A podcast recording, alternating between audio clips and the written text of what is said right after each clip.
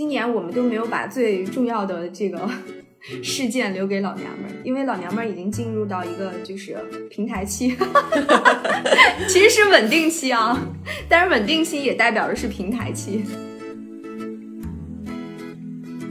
那我说了半天，你说的是来自家庭的呀，那我就敢聊了呀。原来你刚才你那么说，我以为你说的是来自家庭以外的，家庭以外的那我就不得不收着点儿了，那我就没什么兴致。你说说说说说，对，所以你看，爱是让人没有兴致的。我特别爱他们，但是我不太会跟他们相处。他们跟我在一块儿的时候，对他们并不是很好。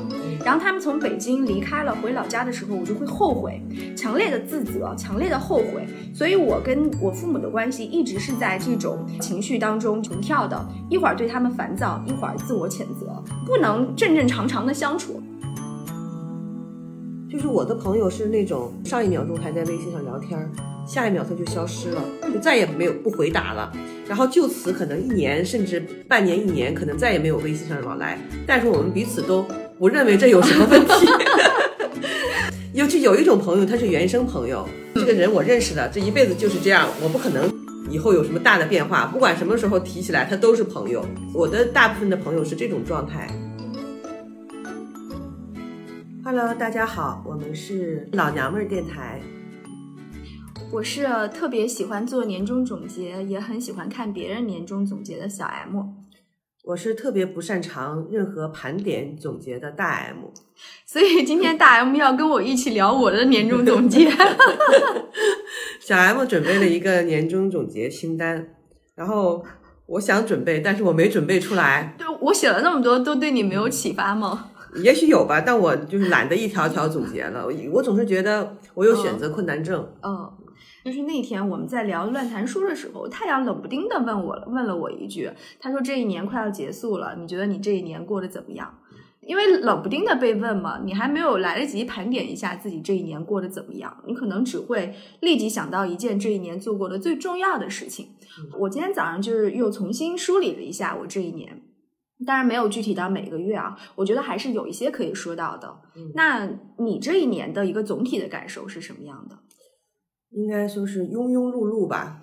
这一年是我近几年应该说是过得最忙碌的一年，因为我是不习惯于被人拿着小鞭子赶着走的。嗯但今年这一年，我确实是感到我被一个无形的小鞭子在鞭着走。嗯嗯，一个是首先大环境不是那么好嘛，就嗯迫使我们每个人都要比之前更努力，才能跟得上这个环境，或者是才能维持住自己的生活生活状态。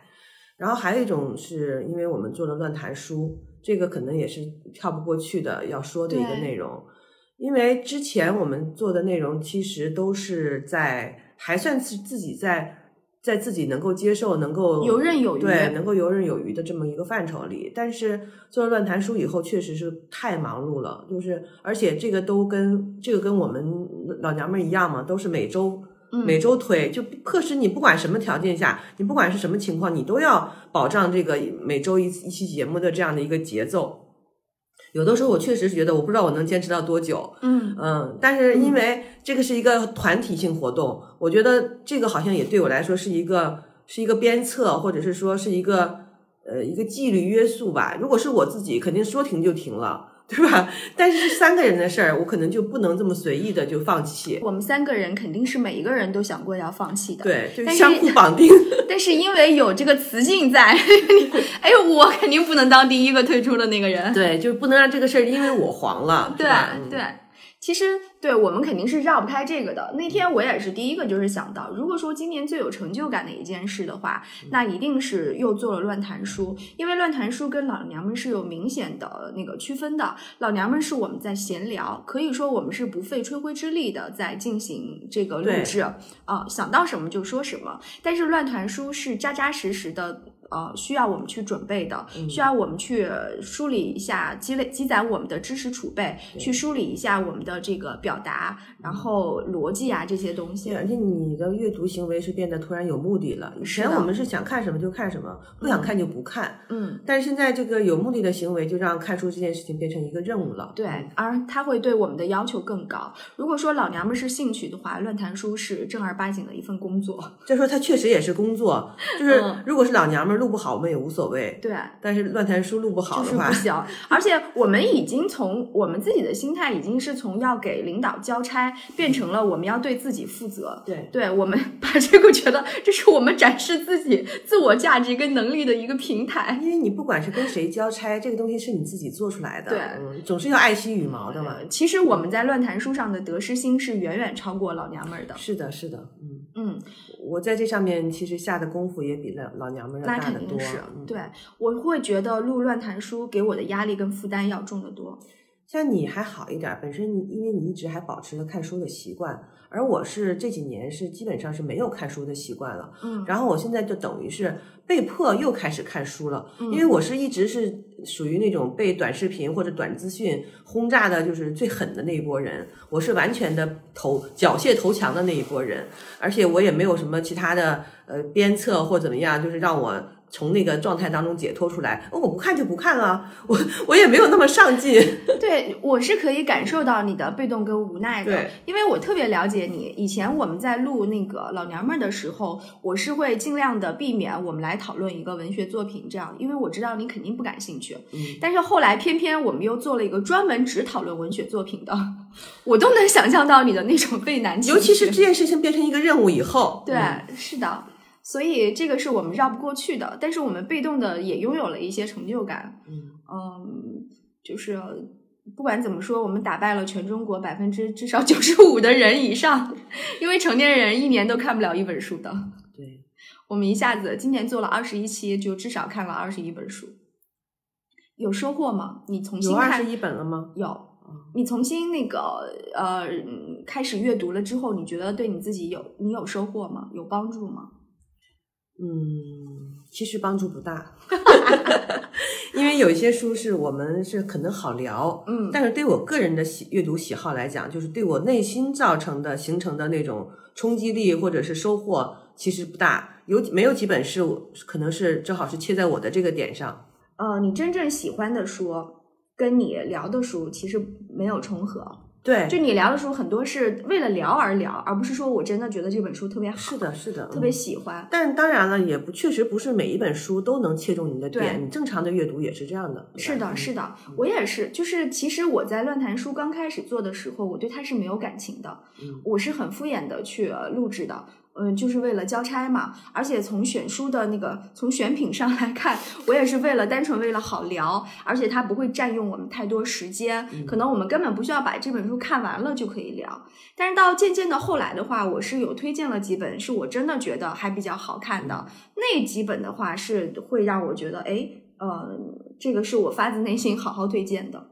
对，还有一个问题就是时间，嗯，就是我没有你们那么多的时间，我的时间其实是挺紧张的。然后稍微有一点自由的时间，比如说睡前，我又不愿意把它贡献给一份任务。嗯我想想干什么就干什么，我是想干一些就是呃就没有压力、随遇而安的这样的一些活动。嗯嗯，所以对于我来说，如果是抽出时间来去深深读一本书，然后还要做总结，然后还要做一些学习笔记这样的事情，那我可能确实就是觉得会有压力。嗯不过，就是所谓的收获是什么呢？就是嗯有的收获不是说你从书里直接获得的，而是你的这个行为，比如说你阅读，然后你摘录，你你去思考，你你去从里头找到一些就可以聊的东西。其实这个过程就是书阅读理解的过程嘛。其实这个过程是一个倒是一个有收获的过程，对，是一个有收获业务能力过程。的。对，就是起码你帮你重新又把一些概括总结的能力又提起来了，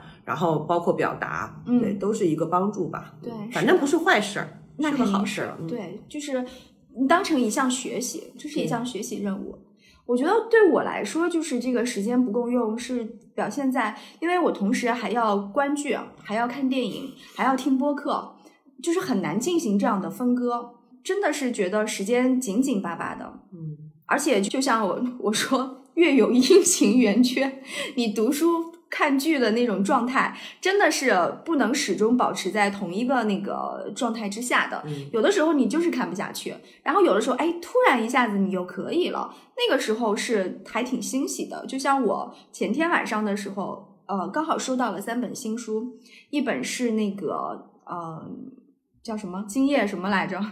今夜通宵杀敌，对，今夜通宵杀敌，一本一句顶一万句，还有一本是伍迪·艾伦的一个自传。当时我就欣喜的，突然有一种不知道要先看哪一本的那种欣喜感了。而且我难得是在晚上下班回家了之后。嗯，不想看电视，也不想刷短视频，就直接拿了一本书开始看。就是我又重新拾回了那个阅读的乐趣。因为当我在读乱谈书之后，其实我是没有好好的看过一本书的。它跟我原来的阅读习惯是背道而驰的，对，是完全不一样的。功利功利性阅读了。对，所以我直至到前天晚上开始，才重新又看回了我自己想看的书。嗯，也是因为后来我们也也是有点偷懒了嘛。对。我们选书的一个最大的一个标准就是一定要短 小，就是好读精悍。对对，而且你看，其实三个人的阅读喜好是完全不一样的，对吧？你就是众口难调，所以就是只能取一个中间值来聊一下。嗯，尤其是我们在风控跟大家都在阳了的期间，我当时就在想，我们到底是靠着一股什么样的毅力把这件事情撑下来的呀？其实领导是提过，就是当我们 KPI 的这个问题就是已经解决了的时候，领导也犹豫，嗯，他可能也不好意思说你们停了吧，或者是，但是也不好意思说你们继续做下去吧，对，所以其实领导的意思就是说你们自己看吧，对，我就心想说真的是为爱发电呀，完全是靠着这种兴趣。但是你想，这个活动它不是像别的工作，嗯嗯，当你忙的时候，你就可以不干它，嗯，就是你有其他的事儿，你可以把它放下。但这个东西，你一旦开始做了，你总不能就是说放就放了吧？对，就是放下去之后，其实有点可惜的，不是跟领导没办法交代，觉得是跟自己没办法交代。对，就是你会跟自己说，你看呀，这件事情你果然还是坚持不下来。对，而且其实说起来，这一年。只说节目效果的话，其实我也不是很满意，没有效果呀，就没什么效果，而且就是非常的不稳定。对，非常不稳定，明显的能觉得有的时候录的好，有的时候是录的不好的。它其实是有水分在里头的。但是不管怎么样，我觉得先把量堆起来，坚持下来就是胜利吧。是的。嗯，所以我们在开头花了很多的笔墨来聊乱谈书这件事儿，就有点像我们去年聊老娘们儿那件事儿一样。对对对对，今年我们都没有把最重要的这个事件留给老娘们儿，因为老娘们儿已经进入到一个就是平台期，其实是稳定期啊，但是稳定期也代表着是平台期。对，至少就是我们在初期做的时候。有的时候某一期不好，我会懊丧；嗯，然后某一期特别好，我会心里暗暗得意。但是现在我没有这种情绪，就是一周一周一周一周一期这样推下去，我每一期都很平静的接接就接受了。有的时候我恨不得就经常会好几天，我可能都没有去看一下那个数据。是的，我数据是每天看的，但是我以前呃，我并没有每期节目都听了。就是如果是我剪的的话，我肯定被动的得听一下。但如果比方说是你剪的，我有的时候就已经没有再听了。这是跟以前不一样的。以前我们自己的节目，我会听好几遍啊，然后我会越听越喜欢。但现在渐渐的，有的时候录完了，我不想再去听它了。对我也是的。哦，那 好几期我都没有听过。对我好多期都没有听。嗯，然后嗯。哎，对，我们是要做那个年终 盘点、年终总结的，所以我们先聊了一下，就是这这件事情也是在我们俩共同的那个呃生活当中最重要的一件事。那除了这个之外呢，你还有一些非常明显的一些感悟吗？嗯，就忙碌是我刚才说过的，嗯，因为为什么忙碌呢？就是因为这个这个要看书嘛。还有一个原因是，就是跟疫情有关吧，因为。这一年，我儿子的大部分时间都是在家上网课，嗯，就是让我的家庭生活突然变得忙碌起来了。本来他就可以去上学的日子，家里可以就是比较清静的状态下，但是现在就是整天他都是在家的。他在家呢，肯定我就要辅助他的那个学习过程，因为本来是应该在学校可能老师来完成的一些事儿，就是能够搞定的一些事儿，你不得不就是父母可能会操更多的心。但是我是觉得我儿子也是有成长的，因为去年他们不是也上网课了吗？嗯但是去年的时候，基本上所有的事情，就包括你怎么进教室啊，怎么提交，怎么在小程序上提交作业啊，一开始全都是得由我来帮他完成这些事儿，或者是他爸爸。但是今年就是完全不用了，他所有的事情都能自己搞定。就唯一的问题就是，比如说做一些题呀、怎么样，包括给他做做饭、准备饭，或者做饭你或者点餐，你总是要就是满足这一个小孩儿的一日三餐，就吃喝拉撒这些事儿。虽然他成长了吧，但我还是感到非常的忙碌。不是啊，你这是你你在帮你儿子做总结呢？不是，是那关键是你跟他共同的是他导致了我的忙碌，哦对吧？嗯嗯嗯，你这方面还好，因为毕竟还是有人在帮你带孩子，但我这方面确实是，就像我们昨天就是 办公室几个嗯妈妈级的人嗯在聊天，是的对每个人都不免聊到了就是自己的孩子，以及有了孩子以后就是家庭生活的一些转变。我一边觉得好庸我觉得你俗的地方，不是，我觉得你昨天好高兴呀。对，我觉得一一我一边觉得这是一帮庸俗的老娘们儿话题，嗯但一般又觉得这才是对，这才是女性应该聊的问话题呀、因为我们以前办公室的同事，虽然说大部分都是女的嘛，女同事，但是从来没有聊过这些东西，就好像突然之间大家哇，家家都有本难念的经，好像一下就把距离拉近了。对，嗯。是的，是的，因为我们平时的办公呃职场环境是不一点儿都不婆婆妈妈。对我们很少聊这些 就是额外的事儿。对，昨天可能也是因为仅有的两位男性都那个阳了，没在，办公室人也少了，对，正好剩的几个都是妈妈。呃，妈妈的浓度比较高。对。嗯，我觉得昨天大家都还挺兴奋的。嗯，那还有呢？你嗯、呃比方说今年有没有特别高兴的事情呀，或者觉得很有成就感的这样的事情？我想说一下遗憾吧，嗯遗憾是，本来我今年是打算就带我爸他和我阿姨出去玩儿的，去旅嗯行，嗯，但是这你也知道，就肯定完不成了嘛。是啊，完，我希我是希望能在明年把这件事儿办了。嗯，这个这个我们一会儿可以再接着聊，因为我刚好也提到了这件事儿。嗯，你先聊聊你的吧。我大概列了十条。第一个的感受是，我在今年的很多时刻能够明显的感觉到我是被爱的，以及是被喜欢的。我其实是想聊一个话题是，我以前只会关注到我自己对别人的付出，嗯我是不太能够感受到别人对我的付出。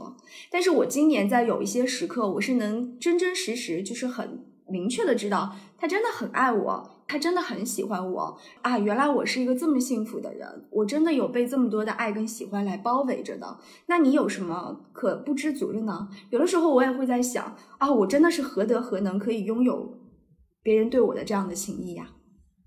就是我是能够明显的感受到的，还挺温暖的，就觉得是一件很幸福的一件事情。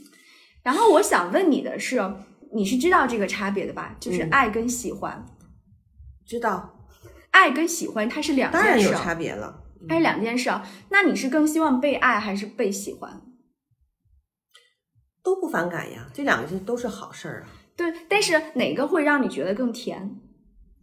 喜欢更甜，但爱呢，我总觉得爱和相对于喜欢是一个更深层次的一个，对，就是一个心理活动。包括你你别人给你的，你感受到的，它也是不一样的。对，嗯而且你会觉得喜欢你是很容易觉察到的，嗯很容易发现的，但是爱它又隐藏的太深了，它埋得很深，然后有的时候你会看不上这样的爱，但是转念一一想，原来这是爱呀，你总是要给爱比喜欢就更高的评价，就是所有的人都会有这样的感觉吧。哦，爱应该是比喜欢是更深层次的。对，但是你知道，在我们这样的年龄，就是对于已婚的女性来说，嗯，你可能能感受到爱，但是喜欢的这份喜悦之情，你是很难捕捉到的。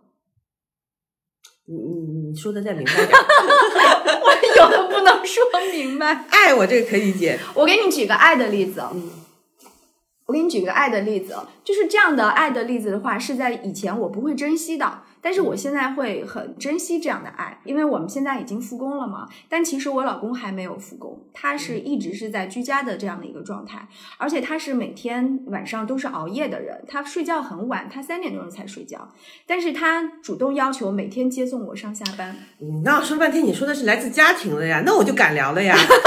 原来你刚才你那么说，我以为你说的是来自家庭以外的，家庭以外的那我就不得不收着点儿了，那我就没什么兴致了。你说说说说说，对，所以你看，爱是让人没有兴致的。不是我其实理解的，因为我刚才是就是把这件事情往那个偏了理解了，哦我以为你说的都是家庭以外的，哦所以我在很谨慎的回答你。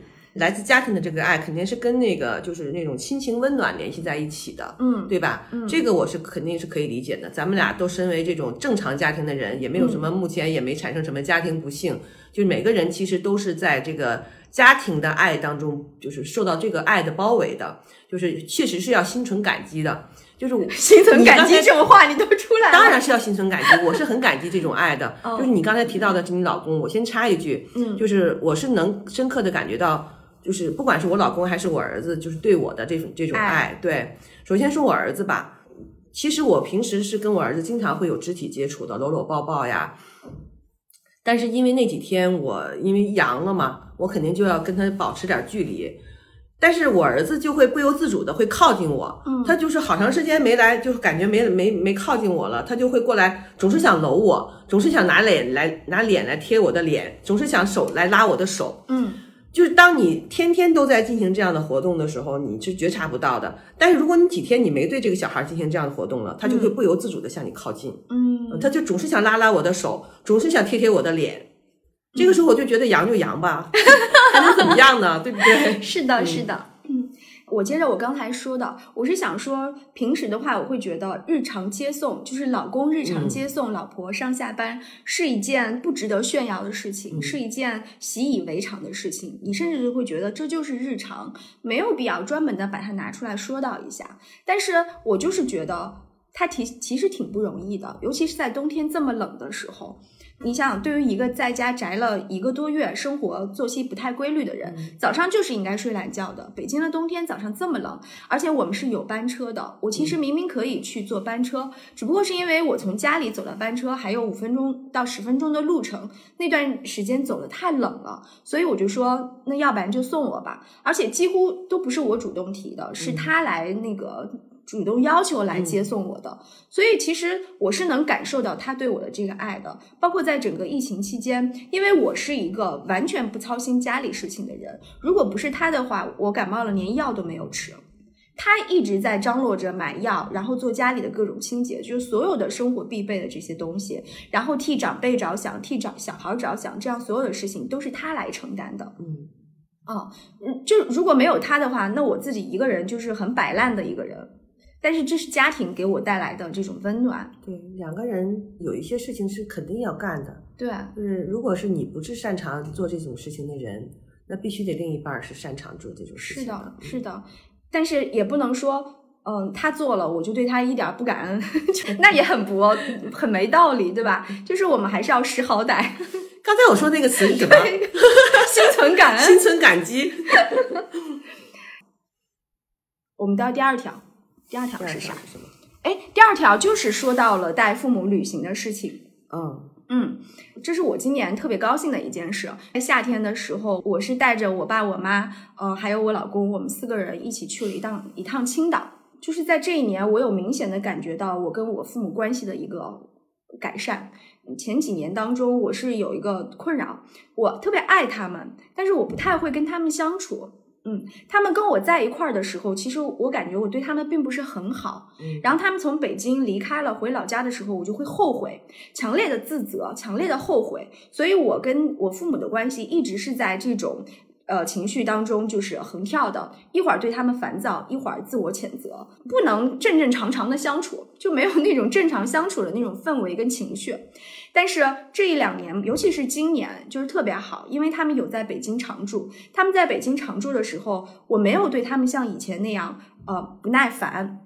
我很有耐心的跟他们去聊天，而且以前我爸我妈是非常喜欢旅行的人，我通常是会给他们钱，让他们自己去旅行。嗯我爸我妈提了好几次，比方说他们希望过年的时候我们可以一家人去三亚，但是我从来没有呃实现他们的这个愿望，或者就是他们想跟我一起去黄山，因为我们都是安徽人，却没有去过黄山，这个行程也是没有达成的。一直到了今年夏天的时候，当时我就是想说，那我陪你们一起去玩吧。然后我爸都觉得有点不可思议。更加不可思议的是，我老公愿意跟我们一起去玩，而且他还掏了整个行程的这个费用。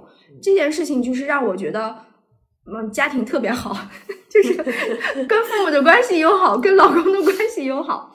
我带他们去玩了以后呢，我觉得我全程都非常的有耐心，就是做到对父母有耐心这件事情其实是很难的。特别特别难的一件事。嗯，其其实你知道，就是带父母旅行是特别容易有成就感的事儿。嗯，再加上就是原生，你们都是一个原生家庭嘛，所有的生活习惯都是一致的，这种的状状况就特别容易在旅行中就保持良好的氛围。彼此之间对于呃，比如说你怎么坐车、吃什么、住在哪儿，往往是比较容易达成一致的。嗯就这种的旅行是比较轻松的。嗯以前我爸在我家住，帮我带孩子的那几年，其实我们是去过几个地方的，就是去旅行过几次的。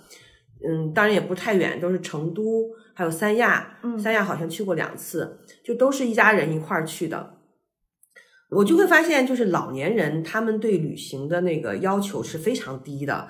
他们其实是觉得跟你只要是跟你出行，跟自己的儿女出行，就本身就是一件很幸福的事儿了。嗯他对于吃什么、住在哪儿，他们一点要求都没有。嗯尤其我爸又不是那种特别犟，或者是对别人的安排总是挑挑拣拣的人，他特别好安排，对什么都很感兴趣，对什么都很喜欢。你安排什么，他们都很都觉得好，都觉得特别棒。嗯而且回来以后就 是念念不忘，总是会提起那些旅行当中啊、呃经历过的事儿或者是人，你就会觉得那一次去的特别值。嗯，就如果是自己去玩儿，可能玩完就玩儿了，就就就过去了。但是你带他们，就会觉得特别值。对，还有一个感觉是因为我有一次突然意识到，就是我爸再也不能去，就是领我爸出去玩儿，你再也不能去需要爬山的地方了。哦，嗯，就是他的膝盖和腿脚就是已经不太适合去，像比如说像我们刚才说爬黄山什么的，就已经不太适合去这样的地方了。因为有一次我们去峨眉山，到后来的那段他就有点爬不动了，嗯我才意识到我安排的这个行程是有问题的。嗯就是以后我们再去，就只能去一马平川的地方了，对，就不能有有任何就是爬山呐、走坡路的这样的地方了。嗯是。啊其实你的家庭旅行活动是很多的，你很愿意跟家人们一起去旅行。但对于我来说，在我过往的旅行当中，都是跟好朋友一起去的。嗯我甚至都不愿意跟老公带孩子，就嗯就就小家庭的旅行我都不喜欢，我觉得很无趣。我觉得就是应该跟自己最好的朋友一块儿去旅行的，所以我一直是一个以自我为中心的人。那至于带父母旅行，我会觉得那是我纯粹的为他们安排的，放弃了我自己的喜好。就是你没有想过自己是从这种旅行中也是能得到对满足的。对，但是这一次的话，我们其实是玩玩的非常好的。但是我爸不像你爸那么好安排，他对吃吃穿住这些东西他没有要求，嗯但是他对行程的要求是极高的。他必须马不停蹄。他必须马不停蹄，而且他觉得五天的时间，为什么只去青岛一个地方？为什么我们不能去烟台、威海？为什么不能把周边的几个城市全部跑一遍？燕威清两日游对，他觉得我青岛一个地方为什么要去五天？嗯所以他对我的那个行程安排，他觉得太过于松散了。他坚持要求一日自己到了青岛以后再一日游去那个烟台跟威海，但当时是因为疫情嘛，所以那个一日游并不是很通畅，就是它就没有成型。即便是这样的话。呃，我们其中有那么好几天的时间，都是我们已经回酒店休息了。他跟我妈他们俩自己出去，坐着地铁跑了青岛的各个地方。嗯，这样也好，至少就是大行程上你们是在一起的，然后各自又有各自的适合自己的小的分支行程。对嗯我妈妈是因为她特别喜欢海，她没有正儿八经的去过海边，所以他在青岛的时候，即便是那一个礼拜青岛的天气非常不好，还下雨，然后有雾霾，然后又是桑拿天，他每一天都在海边泡好长好长的时间。嗯所以我就觉得我帮他们实现了一个心愿，然后我自己也感到非常的幸福。嗯，希望明年你有更多的机会去旅行吧。对，嗯对，明年不知道能不能出国旅行。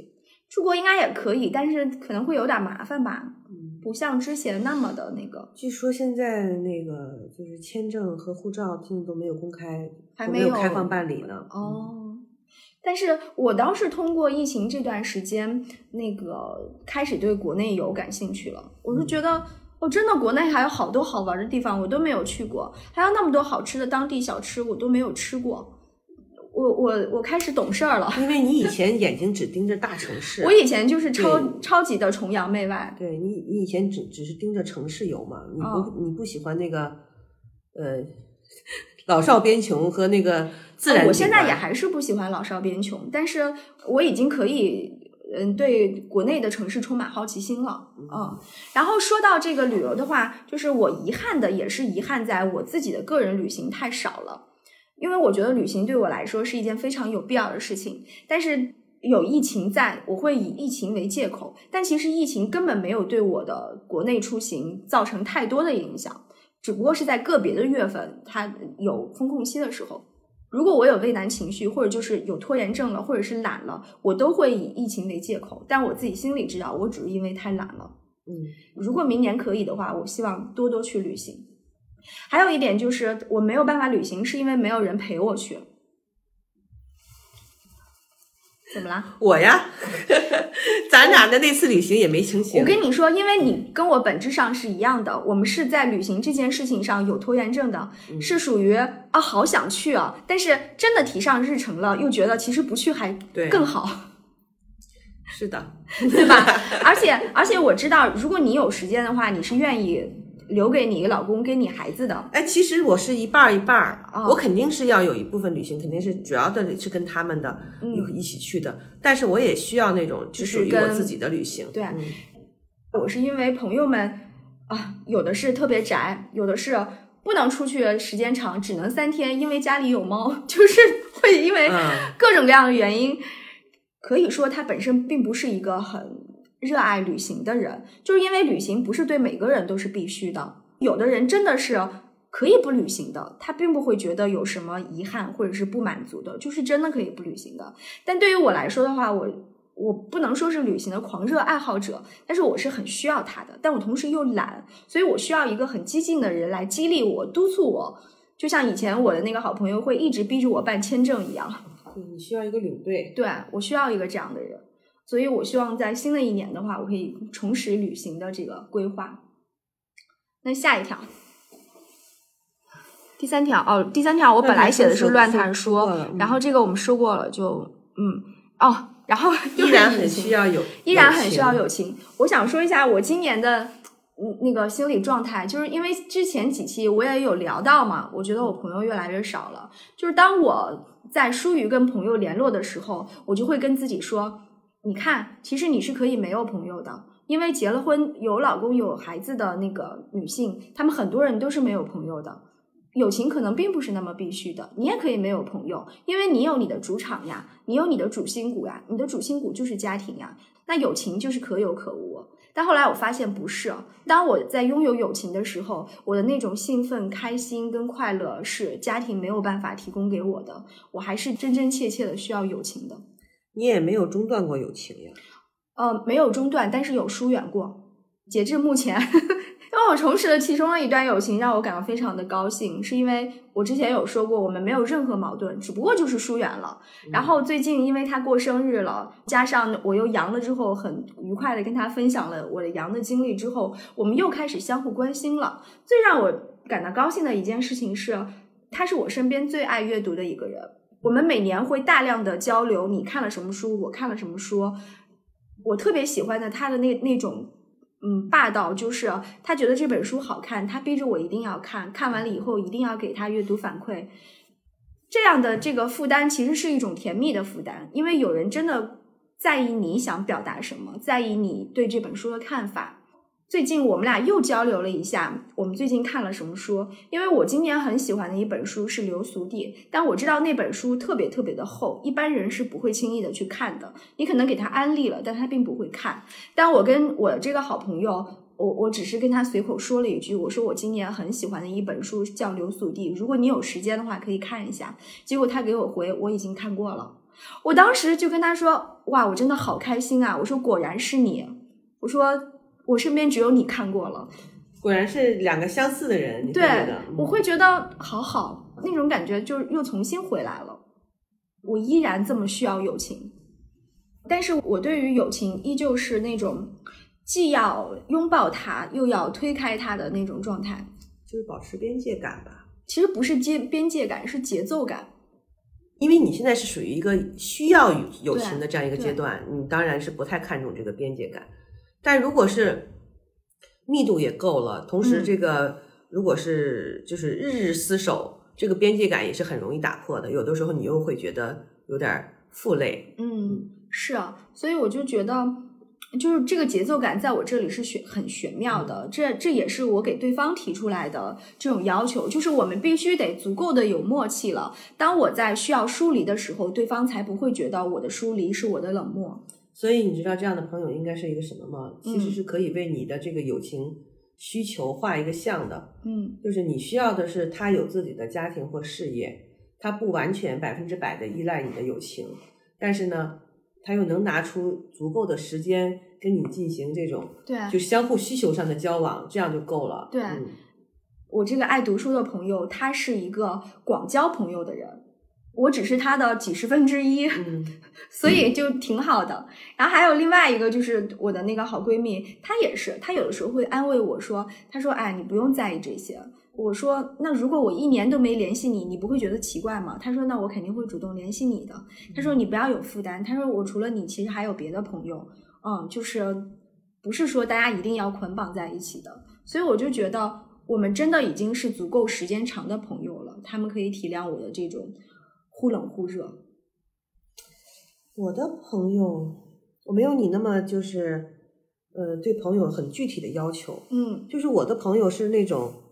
嗯，比如说我们上一秒钟还在微信上聊天，下一秒他就消失了，就再也没有不回答了。然后就此可能一年甚至就是半年一年，可能再也没有微信上的往来。但是我们彼此都不认为这有什么问题，就是有就有一种朋友，他是原生朋友，你就感觉这个这个人我认识的这一辈子就是这样，我不可能就是说以后有什么大的变化，不管什么时候提起来，他都是朋友。我的大部分的朋友是这种状态。我不会因为谁半年半年没有跟我联系了，然后我产生那种那种心理。我我会，我就觉得一年不联系了，就真的是有问题，可能真的就黄了。嗯，哦，行，那友情我也聊很多了，然后下一个，下一个其实我我不知道这个答案是什么，我也想问你，有没有更爱自己一点？我有，嗯嗯，你是怎么感受到的？怎么说呢？我感觉我前些年因为孩子也小，我总是要说到孩子，因为这个确实是占据我生活最大精力的一部分。呃，我几乎没有时间去考虑我自己是不是更考虑我自己。但是这两年，因为孩子也慢慢长大了，他可能除了自己能够照顾自己，反倒有的时候我会我还会感到他对我的爱，包括呃我跟我老公之间，就是夫妻关系之间，因为前些年我们是。就是有一个磨合阶段，我们是两个性格都比较硬的人，就是肯定会有摩擦，而且这个摩擦的频率还很大。就是我们是经常会有很大的那种很大规模的吵架，但是这一两年就少了。也许是因为吵不动了，也许是因为就是磨合好，对性格就是慢慢慢慢的会变得就是圆滑了。这种时候少了，虽然说不是不至于那种让你感觉到什么呃所谓的爱呀、激烈呀那种，但是它会。让你的生活更平和，有时间考虑更多自己的需求。就比如说，如果是以前，我说我要自己出去玩，自己出去旅行，那我老公会恨不得就是，嗯，就黏着你，要真正他要么就要黏着我跟我一起去，要么就要自己在家气炸了。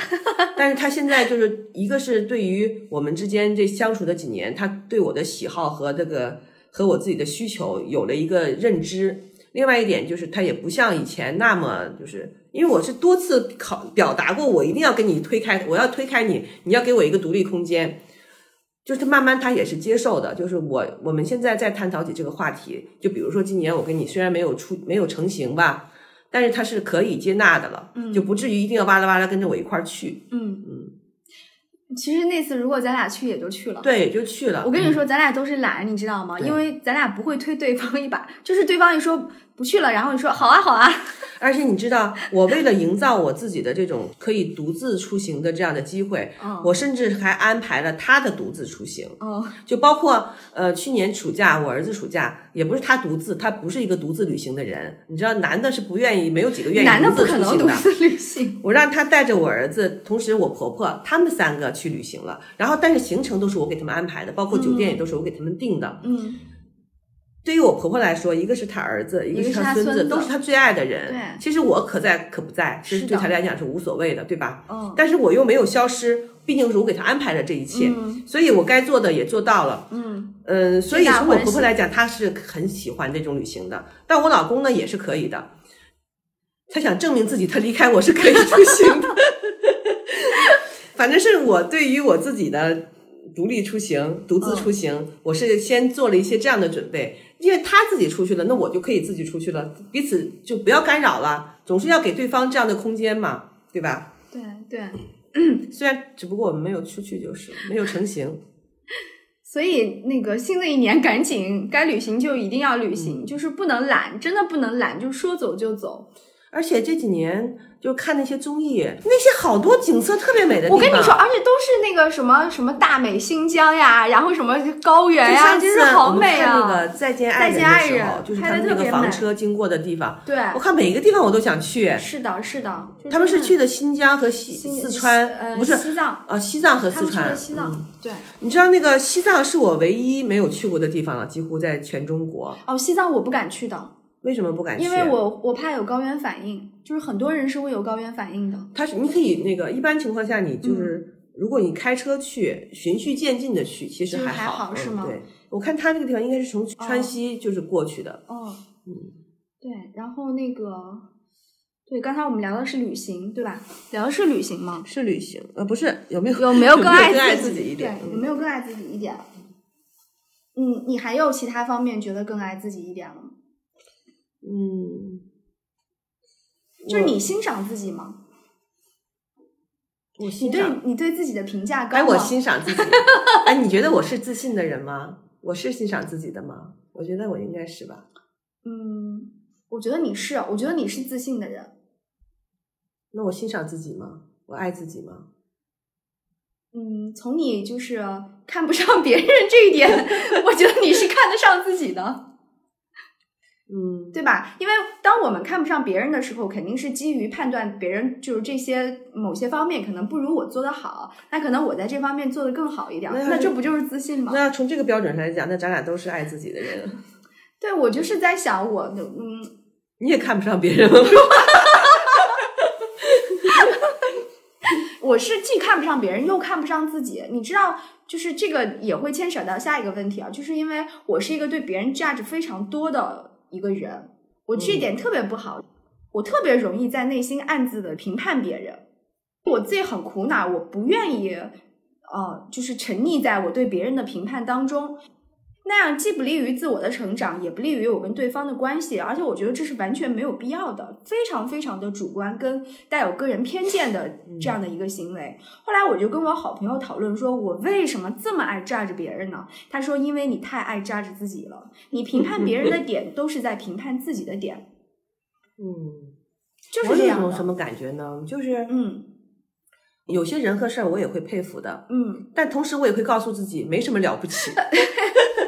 我是很容易佩服别人的，你能感受到吧？嗯，我能感受到。对对对对，但我觉得你是矛盾的，哦有的时候你说你是嗯很容易佩服别人的，而且你也是这么表现的，嗯但是有的时候你又会说，嗯，我是看不上别人的，就我是瞧不上的，或者是别人什么书啊作品是看不上，对，我特别容易赞美别人，也特别容易站着别人。我会经常跟你说：“哎呀，你看人家这期聊的特别好。”然后你就会说：“哦，也就那样吧。对了，我给你举个例子，就就嗯上午发生的，我嗯爸在微信上给我发了一个链接，是我大姑家的二女儿的儿女儿，就嗯等于是我大姑的那个外孙女。”小孩儿呗，不是小孩儿，已经很大了，是个哦博士，一个女博士，是研发什么，呃，研发了一套什么嗯人工心脏什么的，有一个工号。然后那个我爸就把那个链接发给我了，说你看，我我那个姐姐叫华姐，她说你看小华子的那个女儿多有出息，啊，我就特别不服。其实这种人明显就是人家就是有出息嘛，对不对人家一个女博士，然后又研发什么人工心脏，然后在什么论坛上发表讲话。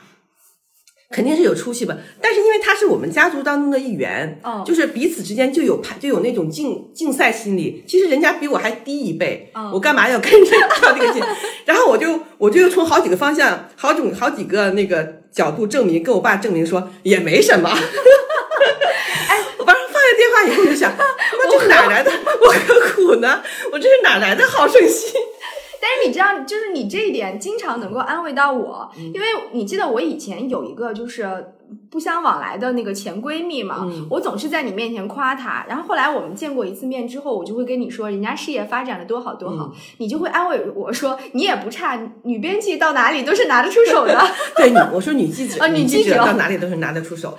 我发现是这样哈，哦。就是我可以敬佩别人，但是别人不要就是说在我面前夸别人，并且好像是是似乎是我不如别人，这样我是受不了的。我的那那个争胜心或者我那个不服的劲头，我就立刻就会上来了。就是我可以敬佩别人，你不行，你必须得承认我是好的。所以你昨天在夸你弟妹，你你说你弟妹是个很聪明的人，然后你就不服了。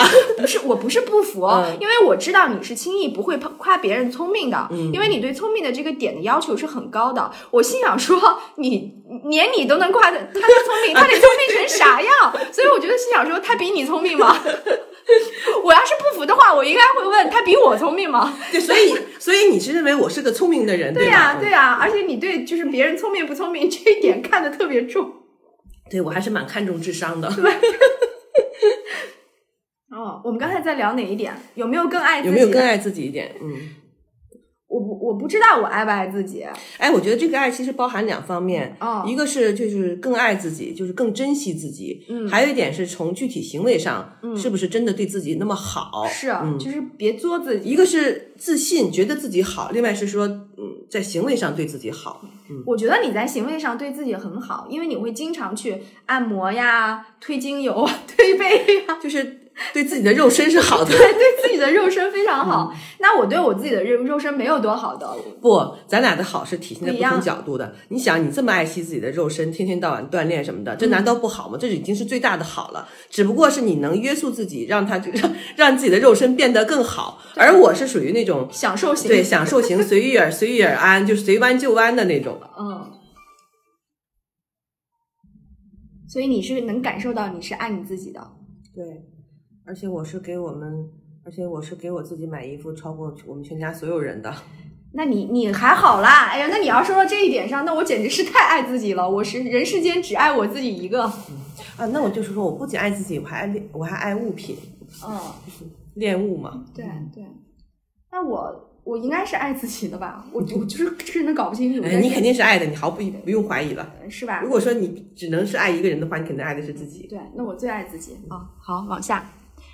嗯、对，我完成了今年的储蓄计划，你完成了，我完成了。你竟然完成了，你怎么完成的了？？就是其实我也不知道我是你这个计划定的太低吗？不是，我一开始是没有储蓄计划的，因为我知道今年的收入会受到一些那个不如去年高，所以我在想，我可能就是攒不下来什么钱，然后可能会动用到以前的积蓄，我就还挺那个，觉得要变成穷人了，我就好难过，好难过。没想到可能是因为我今年的那个没有乱花钱。不像因为去年因为呃遇人不熟结识了一家那个贵衣服店，所以那不是今年发生的事儿吗那？是去年年底，所以我去年几乎没攒下来钱，但是我今年在收入不好的情况下，然后还完成了我的储蓄计划。我总觉得你一直买到现在呢，买到今年呢。对，但是我今年嗯暗戳戳的攒下来钱了，就这个哇，我好了不起！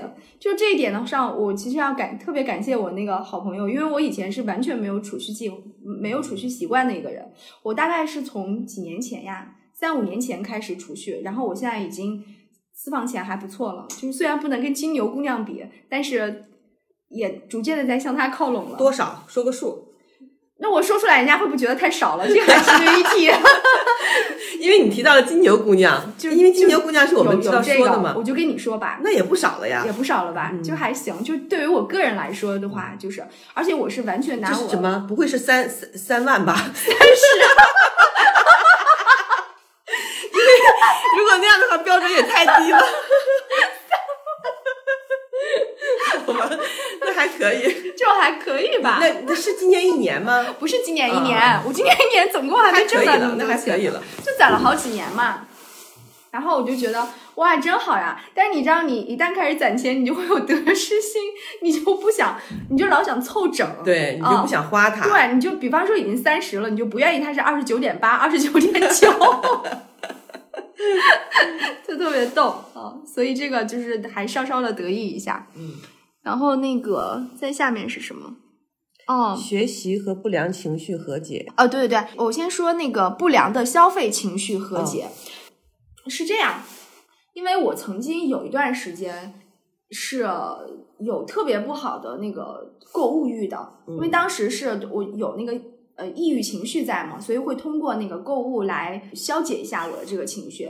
而且当时的话，其实我是没有那么多钱的。我做我最夸张的一件事情是，我在那个买衣服的试衣间里头临时调高了我的信用卡额度。嗯，这个你跟我聊临时。申请的，呃，调完了额度之后，因为都是及及时就成功了嘛，然后来那个买了一堆衣服，后来分期分了整整一年，才把我那一次消费的钱都还上。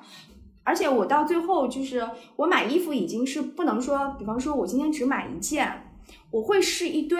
如果我没有办法在那一堆里头挑出来我自己想要的衣服，我就一定要把那一堆都买了，要不然的话我心里会非常难受的。所以我在很长一段时间都有这种不良的这种消费的这个习惯。后来渐渐的，随着我的抑郁情绪好转了之后，我的这个这个购物欲就就好多了。现在呢，以我大部分时候都不会这样的瞎买狂买，但是偶尔的话，会真正遇到自己喜欢的会买一次，可能金额也是比较高的。买完了之后，我是会有负罪感的。啊，我会有那种强烈的负罪感，这个我理解，就是基本上我觉得所有的女的都有这种心理吧。我我就会经常就这样想，哇，这么一大笔钱，你给你妈妈不好吗？给他们，他们能做好多事情，你你可以做好多好多的事情，但你就买了几件衣服，你可能一年都穿不到一回。那我就会这样自我谴责，就是这种自我谴责的情绪会维持一到两天，我会非常非常的不甘心。后来我就会安慰自己说，我又不是买不起，我买完了之后，我爸我妈的生活没有因我，因为我买了两件衣服变得不好。我我我老公跟我小孩的生活也没有因为我买了两件衣服变得不好，你自己的生活也没有受到影响，你你就有能力买，你就坦然的接受吧。关键如果你不买的话，那你的心情确实是会遭受到了影响。对，所以我我就会经常这样，你知道吗？就是就是我感觉我的这个心理承受能力没有追赶得上我现在的收入水平。不是说我收入水平有多高啊，就是说跟以前比，以前还需要还卡债的那个年代比的话，那现在显然是不用被卡债追着那个跑了嘛。我其实是可以稍微消费升级一下是没关系的，我就需要自己安慰自己，就这样才可以。我在学习跟我这个购物焦虑啊。购物谴责感要跟他和解，没什么，你也不是每个月都这样花钱。你的这个心理我也是有的，嗯但是我有一个好处是我我也同时也挑剔，嗯而且我还要感谢现在这个比较发达的退货服务，就是我买了。但是呢，我也挑剔，经常会买不到我自己喜欢的，然后我不喜欢我就退了，所以就是这种焦虑情绪，就因为随着退货就能缓解。嗯，嗯，就是我买的多，但是我退的也多。我也有退的时候，比方说我双十一几乎下的所有的单我都退了，但是我撑过了双十一，没有撑过双十二。我在双十二快要来临之前，就是跟你说了嘛，我激情购物嘛，嗯结果激情购物完了之后我就阳了，然后。所以我我那个愧疚感真的，我我我就得把它给忘掉，我过两天忘了就好了。嗯，但是确实是去年当你那个就消费那家店的时候，我确实嗯是，我虽然是一点都不想表现出那个妈味儿来，但是嗯我真的是很想劝你呢。当时，我今年就是因为跟那家店划清界限了，所以我今年攒下来钱了。，你早就应该跟那家店划清界限了。对，除了跟那个消费的情绪和解，就是其他的我也会有很多焦虑的情绪嘛。其实我今年在最最焦虑的时候是身体焦虑，嗯，健康方面的还是健健康方面的，身体健康方面的这个焦虑，你知道我焦虑到什么程度？就是这个梦我都没有跟别人分享过，嗯因为我因为我太焦虑了，我太焦虑了。我梦到了我小姨，我小姨已经去世了嘛。嗯嗯，我小姨当时跟我说，你身体的哪方面你要注意一下。我我已经忘了她提醒我要注意哪方面了，但是我醒来了之后，我觉得一定是我太焦虑了，嗯，就是你才会梦到做梦这样的事情你。甚至会梦到就是一个死去的人告诉你这对些，对，所以我就我沉溺在巨大的恐慌跟焦虑当中。哦，现在已经缓解了，但是我曾经有那么一两个月，而且你知道我后来是怎么缓解的吗？我想到今年年初的时候，你记得我找我那个好朋友给我算命吗？咱们还做了一期那个大事情出山的那个，他当时给我算的身体健康方面的卦就是不要疑病，你啊，不要怀疑自己生病了。对我后来就是靠这个，就是慢慢的缓解了。就我觉得心理作用、心理暗示的作用是非常强大的。当你怀疑自己生病的时候，你的身体就是会反映出来那些不良的症状。对，嗯，对啊，你看我我这些，你可能不会想象到的这样的焦虑，但你也不知道你会做那样的梦呀，就跟我是因为，呃，先是觉得身体不好，是你然后才做了这样是你那段时间总是说胸闷胸闷的那段时间吗？其实已经过了那个集中胸包括闷期了吃中药的那段时间吗不？是啊，我今年没有吃中药，嗯那都是去年的事儿，都是去年吗？都是去年。那今年十二个月怎么过得这么快？对，今年过得很快，而且我也忘了我当时那段时间我是哪里不舒服了。反正 那段时间我是先是因为身体不舒服，然后才做了那样的梦。做完了梦之后，加剧了我的不舒服，我好生气。啊，对，我像刚才想说，嗯有的时候很害怕这种一年过去了，你你却觉得时间过得很快，然后你回忆什么都想不起来，就是因为大部分时间我们都在居家，就是每一天和上一天是重复的。就没有任何变化的日子，你就在在你脑子里就形不下任何形成不了任何记忆。对，而且我一想到距离二零二三年只有短短几天时间了，我们这个播出来的时候已经是二零二三年了。就是以前我在这种呃新旧交替的时刻是会非常兴奋跟开心的，但是现在我会觉得，妈的，我离四十岁又近了，我就好不。那你还说，你还说那天我跟你说聊起来，我都没有意识到，哦，就是到了二零二三年，我就到了我的本命年了。这是什么日子呀？我都要气死了。焦虑吗？你焦虑吗？我焦虑。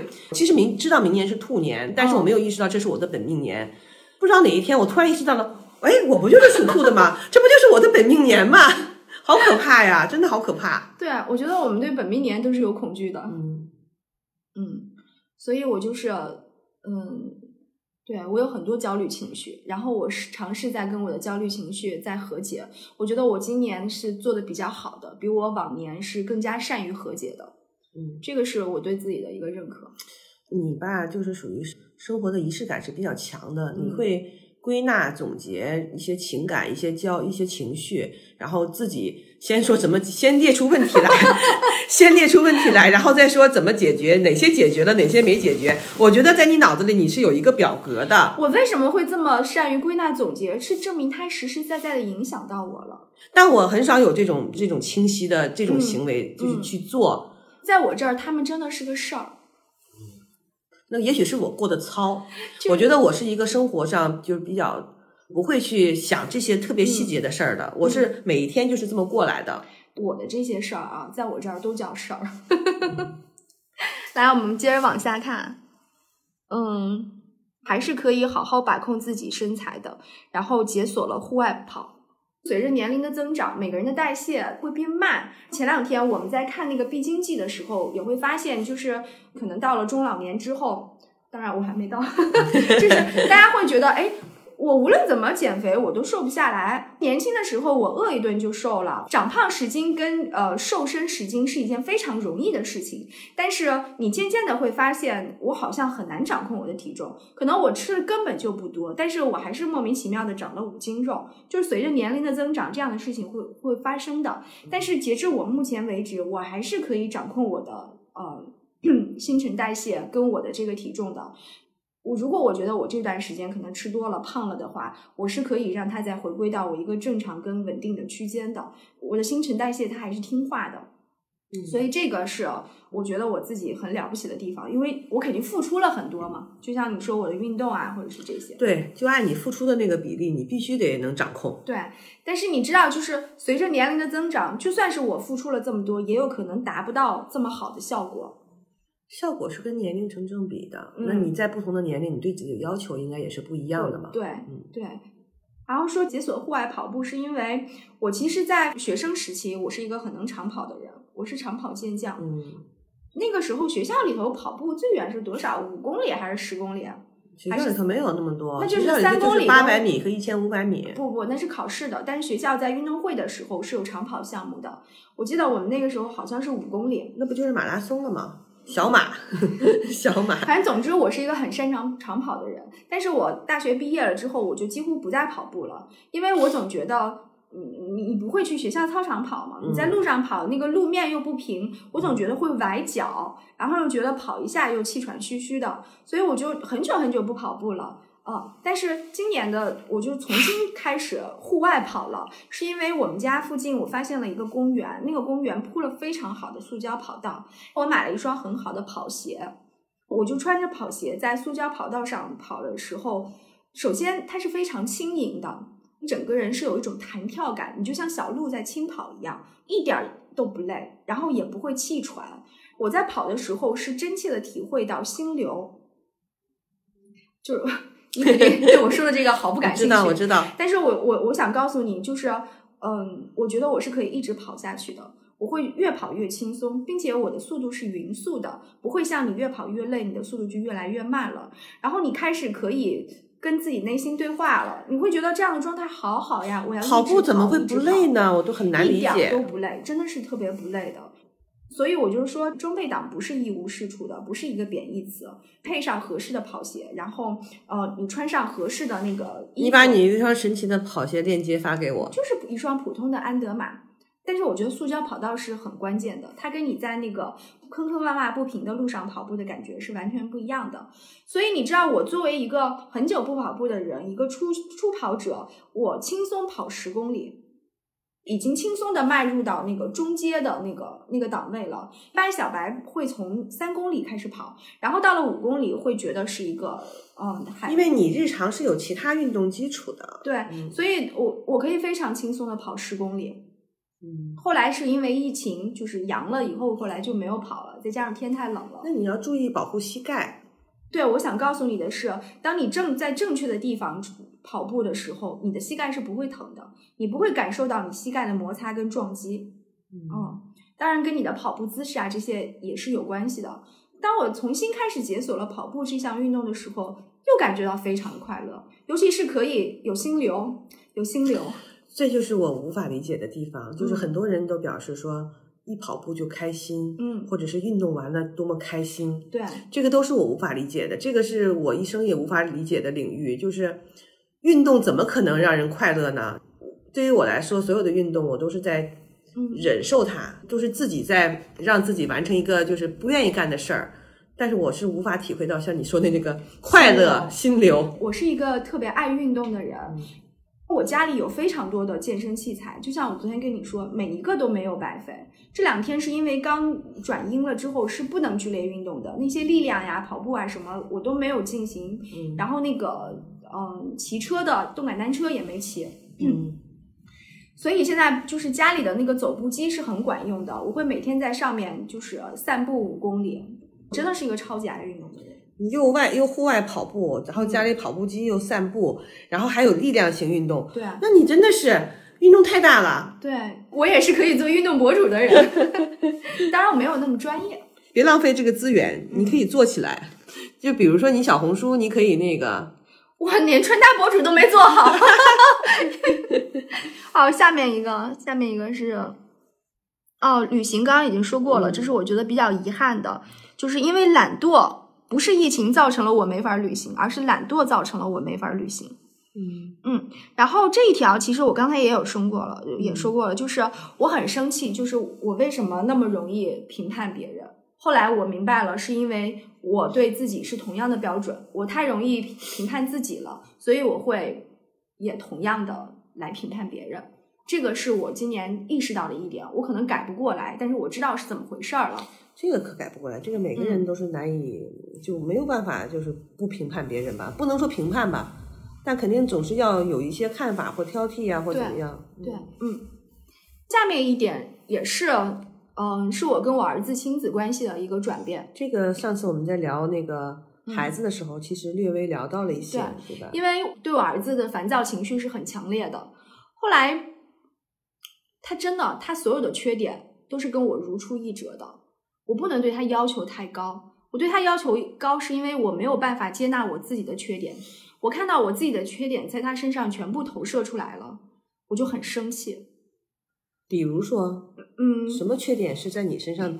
比方说，他会躺在沙发上吃饭，他会躺在床上吃饭，然后吃完的那个饭渣子就弄得自己一身，吃完的碗就会放在床上。我也是这样的。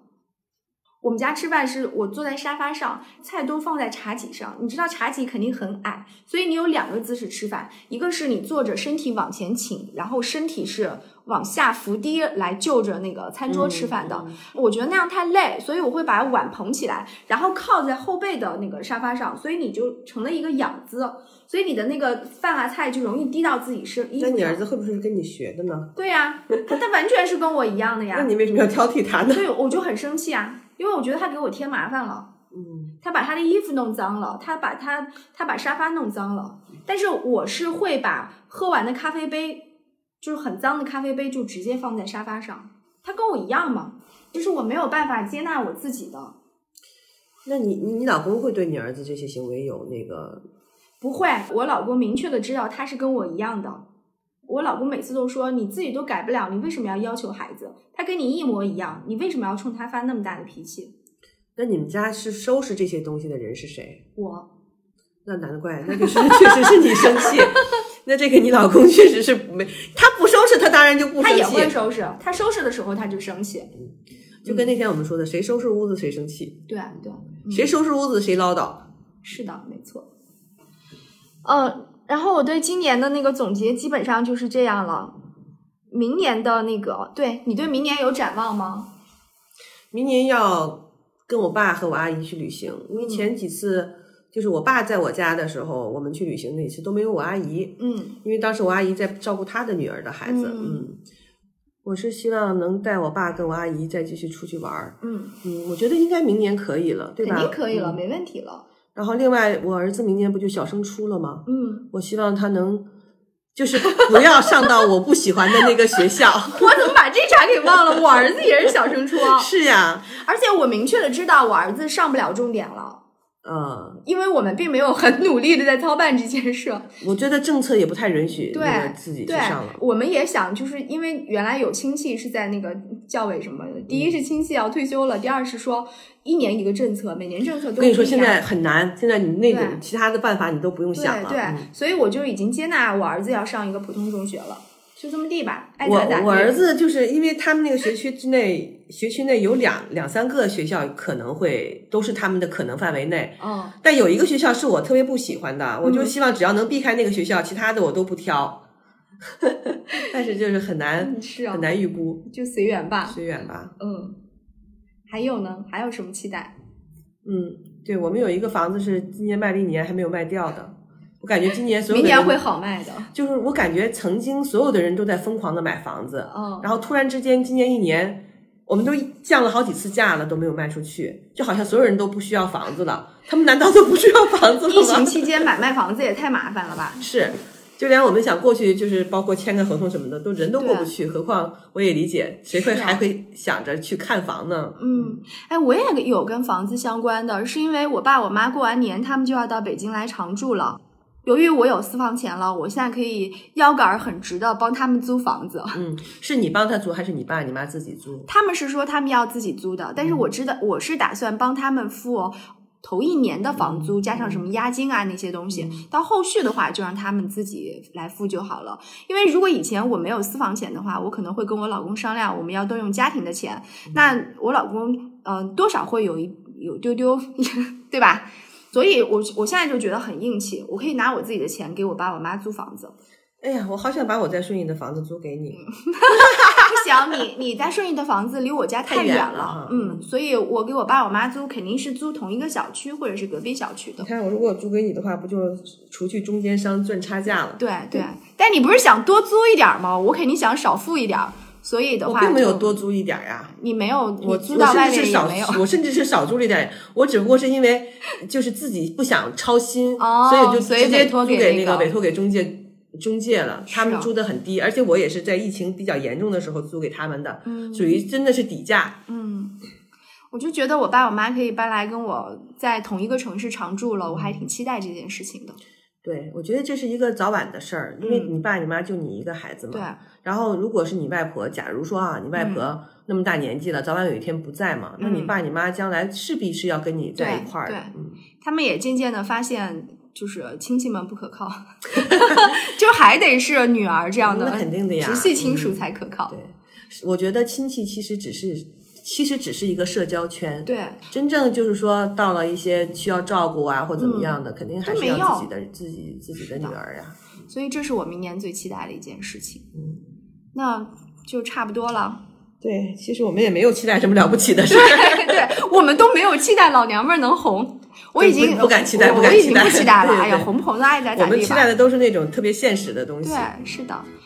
刚好大家听到这期的时候，也应该也是元旦之后了，还挺应景的。都希望大家可以好好的，嗯，想一下自己的年终总结吧，不想也没也没关系。对吧？我的嗓子都要冒烟了。那好吧，就是这样，拜拜。好吧，拜拜。嗯。